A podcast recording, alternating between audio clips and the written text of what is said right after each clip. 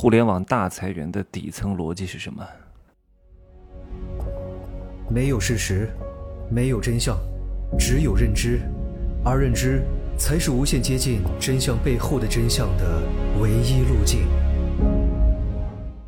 Hello，大家好，我是真奇学长哈。最近的裁员很厉害，各位。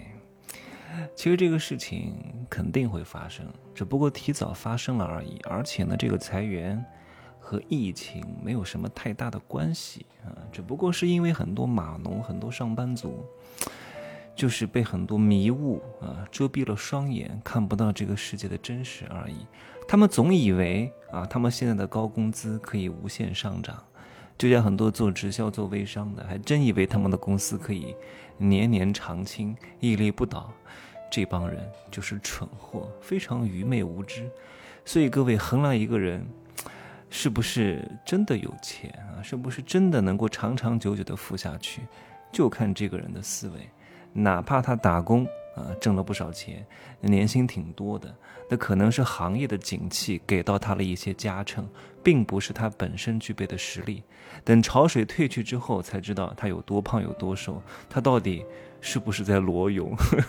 那这些互联网大厂为什么裁员这么厉害？其实跟经济景气没有什么太大关系，只不过呢，是之前长得太肥了啊，现在要减减肥，回到一个正常的体重，而不是他原来很正常，然后现在暴瘦病殃殃的得病了，不是的，他只是回到了一个正常的状态，但是他之前太胖了呀，对吧？所以现在大家看到他瘦了，哇！你怎么瘦了？你是不是得了什么病？怎么暴瘦？只不过他很清楚，啊，我现在要健康的发展而已。我问各位一个问题哈，互联网行业本质上是一个什么样的行业？是一个产品驱动型的行业吗？是一个技术创新型的行业吗？各位，没有，互联网企业没有什么太高的技术门槛的，因为你做的产品别人也会做。那为什么有的公司非常赚钱呢？是因为它的产品有多好吗？因为它的技术有多牛吗？根本就不是。各位，我们都在用微信，那我请问。能不能有一家互联网公司生产出一个比微信还要好的产品啊？使用功能更好，特别好。为什么罗永浩做的那个什么子弹什么子弹短信搞不出来？为什么阿里搞的那个来往搞不出来？各位，你想过为什么吗？因为用户的心智一旦被占领，他很难换到别的地方去。用户用习惯了，因为这种行业它不是说。你的技术有多好，我就去用你的，不是的，就是刚开始用谁的，然后用的人越来越多，大家也就懒得换了，就会形成这种强大的马太效应，强者恒强。所以呢，这个行业的第二名是很难生存的。但是这并不意味着一劳永逸，各位。虽然说你在这个领域当中很难有人挑战你，你看以前百度是不是非常牛啊？百度搜索，百度一下非常厉害。现在是不是也没有任何一个搜索可以打败百度？但是百度就不行了，为什么？为什么？哎，为什么之前方便面卖的特别好，现在方便面不行了？是因为出来一个更好的方便面吗？不是吧？不是的，是因为外卖行业发达了，然后干掉了这个，呃，什么？干掉了这个方便面行业，是不是？它并它不是本身的同质化的产品打败了另外一个产品，是来自别的另外的一个行业边缘创新。哎，不知不觉的，你就不知道被什么样的对手打败了。所以这是一个很可怕的事情。那百度为什么不行了呢？不是因为有了一个一个更好的搜索引擎，是因为现在有了各种各样的 APP，然后形成了一个一个的信息孤岛，大家很少去用百度了。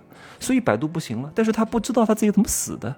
所以很多互联网企业赚了钱之后呢，他这么多钱他没地儿花，虽然有很多利润，但是呢他有缺乏安全感，他没法躺平。他不像很多高新技术企业，像什么高通啊、洛克希德马丁啊、陶氏化学啊这种东西，它可能。成长的很慢，但是它一旦做起来，你要知道，做一个芯片是非常非常贵的。做一个芯片很可能要花几十亿、上百亿才能研发一个芯片，但是一旦研究成功，啊，能够落地应用实施的话，真的是可以躺赢，真的是可以传承万代。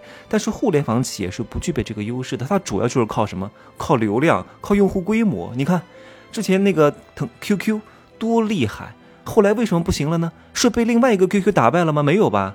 是被微信打败了，幸好微信是腾讯自己家公司的，如果是另外一家公司的就完蛋了。所以现在很多互联网企业很害怕，突然出现了一个什么抖音，出现了一个字节跳动的公司，又出现了一个什么不知道叫什么名字的啊，很可能还不是这个行业的跨界打劫，把他干趴下了。所以他很害怕。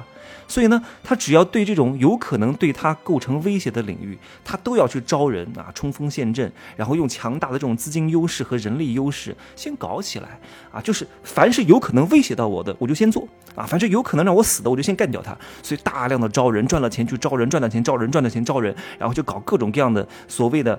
呃，收购这个，收购那个，为什么很多腾讯啊、百度啊、阿里呀要收购很多创业公司啊？他很害怕你做起来，所以你做的差不多了，来来来，啊，我把你收购了哈，你别弄了，变成我的。所以这样的话，他才能够永保他的江山。但这样的模式呢，会导致他有大量的冗余的部门和冗余的员工，哪怕这些部门、这些员工他不创造价值，那也得给他招进来呀，对吧？我招进来养着你啊，但是也不能没事儿干。没事干，哎呀，别人拿钱也不安心，那总得给你找点事儿干，哪怕是假忙啊，哪怕告诉你这个项目特别好，但其实这个项目是不可能做得起来的，那也得做。为什么？防止这些人被竞争对手挖走啊！我把人都搞过来了，让别的行业没有人了啊！优秀的人才全部给我招进来，让别的竞争对手没有优秀人才可用，那就搞不垮我，对不对？所以呢，无非就是这种军备竞赛的竞争。所以你看，那个叫什么？呃，滴滴打车啊，其实很赚钱。如果他单独只做这一个业务的话，真的很赚钱。但是他害怕呀，他想垄断呢，他想一家独大呀，他想赢者通吃啊。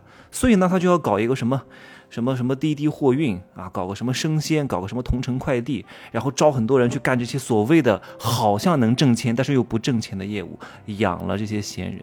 那后来为什么又出现了这种大裁员呢？因为政府发布了一纸命令，不允许垄断。啊，不允许一家独大，这不可能的。你必须要有制衡。所以呢，既然我不能够一家独大了，我不能称王称霸呢，那那些冗余的部门、冗余的人才。要着也没有什么意义了，那就辞了吧。以前互联网行业工资高，是因为整个行业都处在一个过度扩张的过程当中，然后呢，就产生了很多不应该存在的岗位啊，不应该有的高工资。但现在一切恢复正常，因为有了反垄断，所以很多岗位和人才和高薪资会自然而然的消失，那就会造成大量的人才浪费。大厂去中厂，中厂去小厂，在这里给各位一个什么样的警醒呢？就是如果你想靠某一个热门行业的技术吃饭，你一定要做好准备，因为它热门就意味着一定会回归到正常，一定会回归到正常。请问你的技术能不能够超过百分之九十的人？如果你不能，很可能会被淘汰，因为你的这个技术不具备通用性和延展性，它只是暂时的。除非你抓到了这个机遇的开始，也就是说你刚开始会这个技术，但这个行业并没有兴起。啊，你刚开始就会了，然后这个行业慢慢的从草创到庙堂里进去了，你能赚到这一波成长期的钱也足够了。最怕的就是这个行业很热了，你才开始学，然后再刚进去，结果你没挣几年钱，这个行业就不行了，对吧？就像你会什么打字，对吧？以前互联网还有个打字员，现在有吗？没有了。你会珠算，这都是技术，请问还有用吗？没有用了。你执着于技术，很可能会被技术反噬啊。技术只能够保证你生活的下限，但是如果你真的想靠技术来赚很多钱，那你是不可能指望着一招鲜吃遍天啊，指望着学会这个技术就可以躺赢了，每天就用这个啊，我都会了，不用学了。你反而需要大量的学习，哪怕你当个医生，你以为医生本硕博上完了之后。然后就能当医生了吗？不可能，你至少得当两年住院医师，得看着别人怎么做。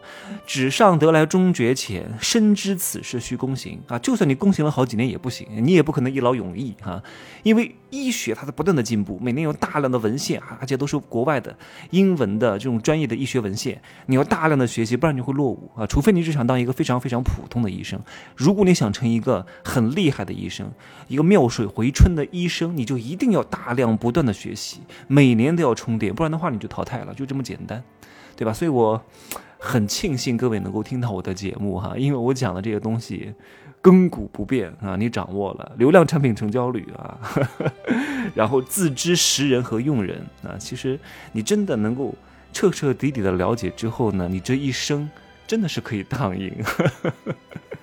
你把这些道掌握了，然后呢，顶多就是每隔几年有一些新的术和一些武器出来。然后你你变化出一些招式，生发出这些招式，再结合这个过这个未来的那几年出现的某些武器，用好它就可以了，对吧？武器这个东西都是手段，但关键是你已经有了驾驭手段的能力，那就非常厉害啊！能够让这个武器发挥十倍的功能，加油吧！啊，再见哈。